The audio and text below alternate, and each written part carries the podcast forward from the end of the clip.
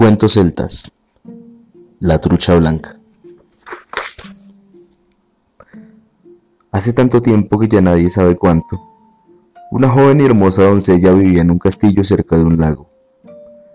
Era la prometida de un príncipe, pero no llegó a ser su esposa, porque el joven fue asesinado por unos bandoleros que arrojaron su cuerpo al lago. Al enterarse, la muchacha perdió el juicio Lloraba y lloraba inconsolable, sin que nadie pudiese remediar su pena, hasta que un día desapareció sin dejar rastros, por lo que algunos pensaron que se la habían llevado los duendes. Poco después, se vio en el lago por primera vez a la trucha blanca. A pesar de la primera sorpresa, poco a poco todos se acostumbraron a ella. Sus apariciones fueron tan frecuentes que al final dejó de ser novedad. Por alguna razón, nadie intentó pescarla, y la trucha blanca permaneció en las aguas sin ser perturbada.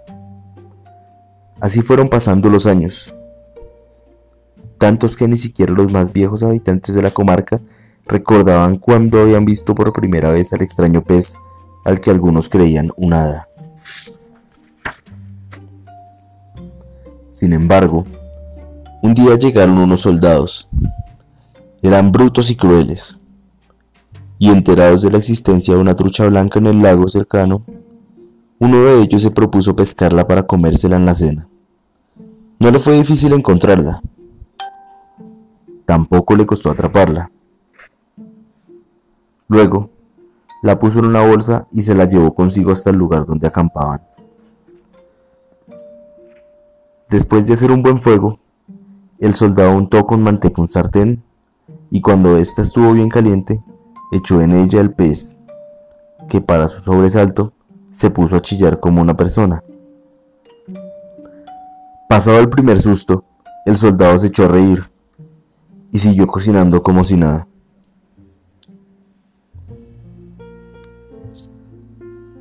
Al cabo de un rato, creyó que uno de los lados ya estaba frito así que dio vuelta al pez en la sartén.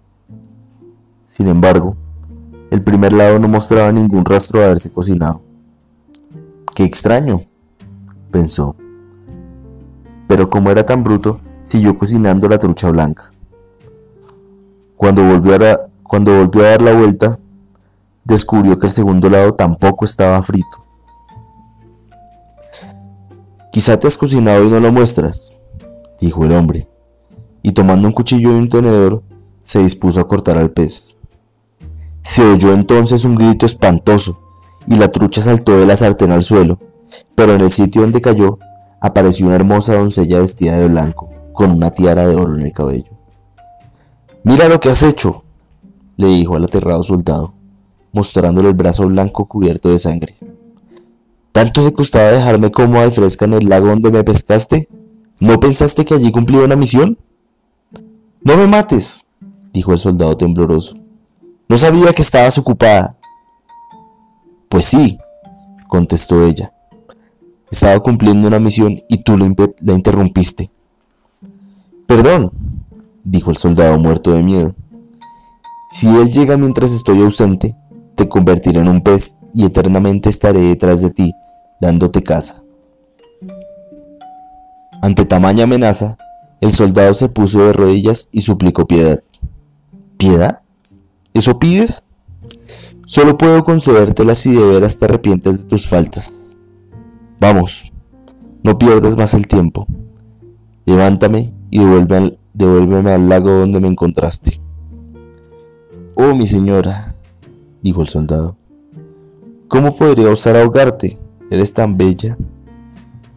Pero entonces la muchacha volvió a convertirse en trucha. El soldado la recogió y la puso sobre un plato limpio. Con él, corrió al lago y arrojó el pez a las aguas. Estas entonces se tiñeron de rojo, como si alguien estuviera perdiendo sangre hasta que, al cabo de un rato, el vaivén de las olas del lago hizo que el agua colorada se fuera diluyendo.